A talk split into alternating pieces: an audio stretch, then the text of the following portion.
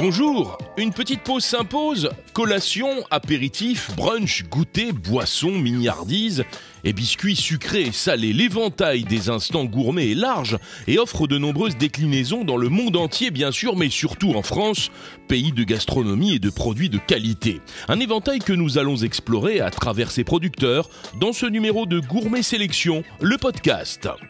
Nous recevons dans quelques instants Franck Bédouin, il est le directeur général de la biscuiterie de Provence.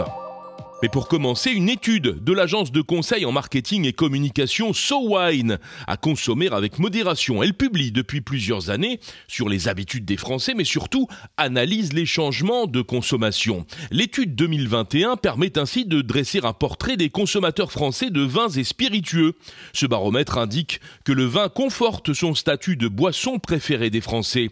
Il représentait 50% des préférences, loin devant les bières, les champagnes, les cocktails, les spiritueux Par rapport à 2019, les vins ont consolidé leur position en hausse de 2 points comme type de boisson alcoolisée préférée, un engouement qui aura profité en particulier aux vins blancs.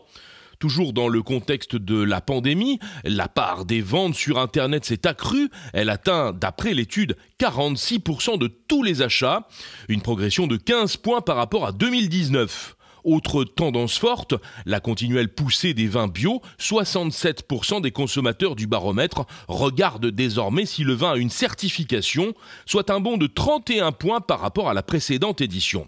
Et pour finir sur une note plus conforme aux recommandations de santé, 27% des consommateurs s'adonnent aussi à des vins et spiritueux à faible taux d'alcool ou sans alcool. Le vin qui se consomme seul, qui fait souvent l'objet d'une thématique pour des repas entre amis, et qui se déguste encore à l'apéritif de plus en plus souvent, avec du sucré ou du salé. Justement, notre entretien gourmet nous emmène dans le sud, et plus précisément entre Montélimar et Avignon. Nous recevons dans Gourmet Sélection le podcast Franck Bédouin. Il est le directeur général de la biscuiterie de Provence. Il représente la sixième génération de biscuitiers dans la famille. Vous confirmez, Franck Bédouin? Euh, Voilà, tout a commencé euh, en 1833, six générations avant. Euh, aujourd'hui, on est donc la sixième, mon frère, mon épouse et moi-même. Et donc en 1833, donc nous on est basé au nord de la Provence. Euh, comme aujourd'hui il y avait déjà beaucoup de belles productions locales, et euh, un de nos ancêtres avait décidé de distribuer ça au niveau l'ensemble de la France comme un grossiste si vous voulez. Et donc il distribuait des truffes, du miel, tout un tas d'herbes de Provence, euh, de la lavande, et puis des amandes, parce qu'à l'époque il y avait beaucoup d'amandiers dans la région, ce qui est malheureusement plus le cas aujourd'hui. Et donc c'était l'ensemble des produits qu'il distribuait.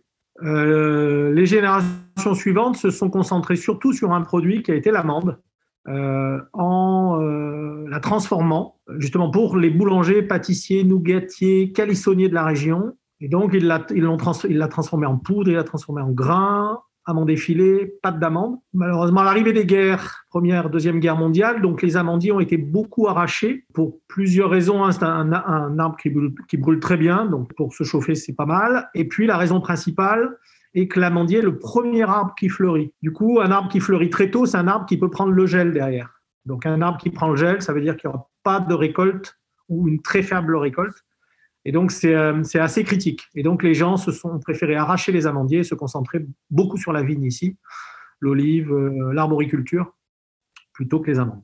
Et donc, on s'est mis à, importer des amandes, hein, principalement d'Espagne au départ, euh, pour continuer à faire notre, transformation d'amandes. Et ça a duré plusieurs générations, jusque la, la, génération au-dessus de nous, c'est-à-dire mon, mon, père et mon oncle, qui faisaient exclusivement, principalement que de la transformation d'amandes. Alors Franck, géographiquement, historiquement, vous êtes dans le berceau de l'amande, donc assez logiquement, cela reste le dénominateur commun de vos créations. Cette tradition de l'amande sur laquelle j'ai un petit peu insisté, aujourd'hui, ça reste notre ingrédient principal. Euh, c'est un ingrédient qui est assez fabuleux aussi bien au niveau gustatif qu'au niveau des nutriments. Et donc, c'est vraiment notre ingrédient principal. Il faut voir qu'aujourd'hui, vous le retrouvez dans beaucoup de spécialités locales déjà. Je vous parlais tout à l'heure de nougatier, de calissonnier. Euh, donc, contiennent des amandes. Les biscuits euh, dans la région, les biscuits traditionnels contiennent souvent beaucoup d'amandes, en particulier les croquants aux amandes. Et on a aussi beaucoup d'amandes de, de, chocolatiers qui font des amandes enrobées de chocolat.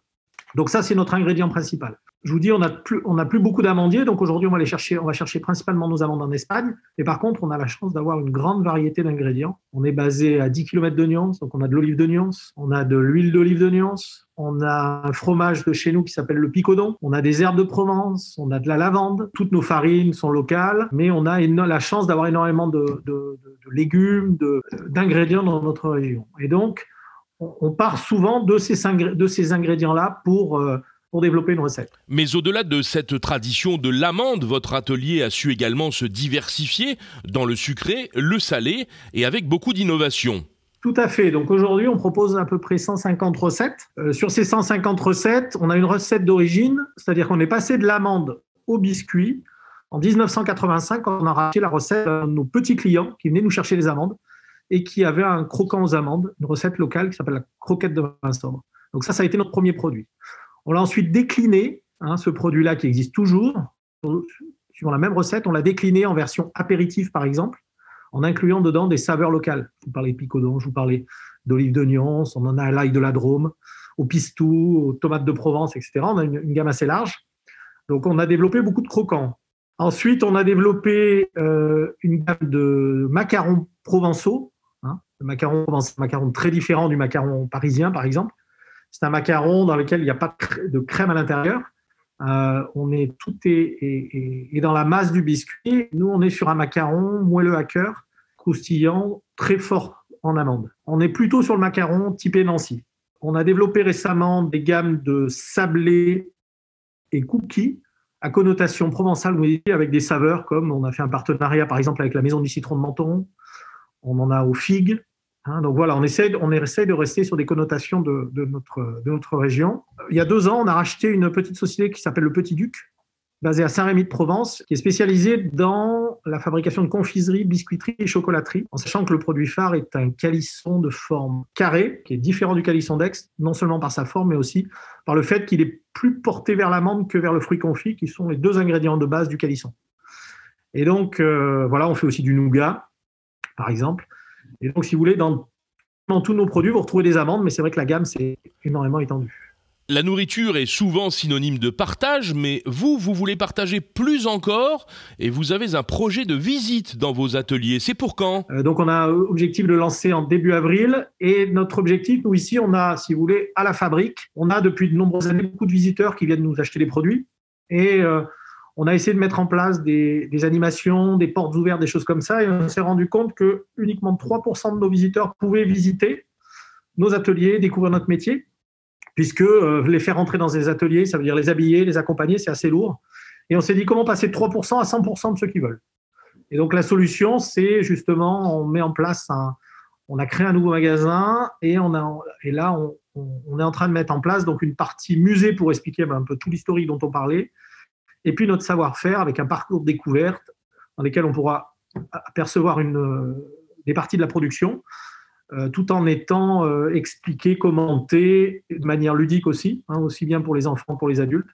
le but étant de découvrir ce qu'on fait, notre métier, en toute transparence. Et les, richesses de notre terroir, hein, tous ces ingrédients, tous ces producteurs avec qui on travaille. Hein, on travaille beaucoup avec des agriculteurs en direct, par exemple. Donc tout ça, on a envie de le, de, le faire découvrir. Merci Franck Bédouin. Merci beaucoup, vous aussi. Je rappelle que vous êtes le directeur général de la biscuiterie de Provence, installée à Saint-Maurice-sur-Aigue, entre Montélimar et Avignon.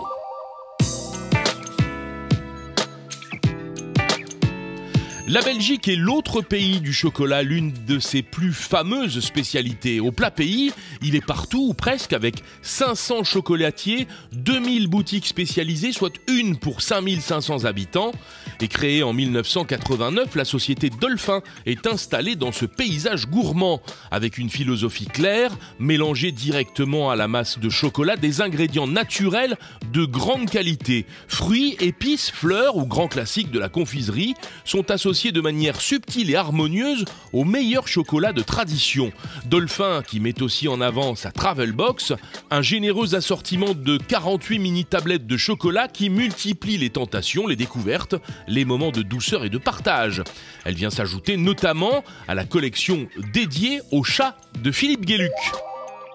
C'est lors d'un séjour à Bali que Bruno Donachimento et Barbara Schwartz, un couple strasbourgeois, a été séduit par les thés servis sur place et a eu l'idée de lancer une entreprise qui deviendra Zesty Bébé en 2018, avec un objectif clairement affiché, être le premier fournisseur de thé et d'infusion haut de gamme originaire d'Indonésie produit en petite quantité de façon artisanale. Une alternative saine et naturelle, d'autant que Zesty Bébé offre une boisson éco-responsable avec des sachets 100% recyclables et une importation en direct avec les fermiers pour privilégier une traçabilité optimale et un meilleur revenu pour les cultivateurs. Voilà une tradition gourmande typiquement française qui traverse les époques et continue de séduire au fil des années à travers le monde. Elixia, c'est une limonade fondée en 1856, située à Champagnol. Elle se modernise cet hiver, un investissement conséquent de l'ordre de 500 000 euros avec le remplacement de la chaîne d'embouteillage afin de robotiser les opérations d'emballage et de doubler ainsi la production. Elle décline ses produits selon diverses gammes et dispose d'une vingtaine de parfums à base d'extraits naturels. Elixia s'est lancé également sur le créneau du luxe. Ainsi a vu le jour une gamme de limonades ultra premium agrémentée par des paillettes d'or alimentaire 24 carats. En 2021, ce sont environ 220 millions de bonbons qui quittent le village et réjouissent les gourmands en Chine, au Japon, en Corée, en Amérique ou en Europe, les Annies de Flavigny demeurent très appréciées du plus grand nombre qui se régalent de ces perles blanches authentiques, fraîches et gourmandes. La recette originelle et artisanale n'a pas varié avec des graines d'anis verts enrobées durant 15 jours de sirop de sucre délicatement aromatisé, des bonbons fabriqués dans des bassines en cuivre de dragéification traditionnelle. Cette recette garantit un bonbon sans colorant ni édulcorant, pas de conservateur, ni d'OGM, ni d'arôme artificiel. Merci d'être à l'écoute. N'hésitez pas à réagir, à laisser votre avis, à noter ce podcast. Prochain numéro de Gourmet Sélection, le podcast dans un mois. Vous le trouverez sur toutes les plateformes populaires de podcast, Apple et Google Podcast, ainsi que Spotify.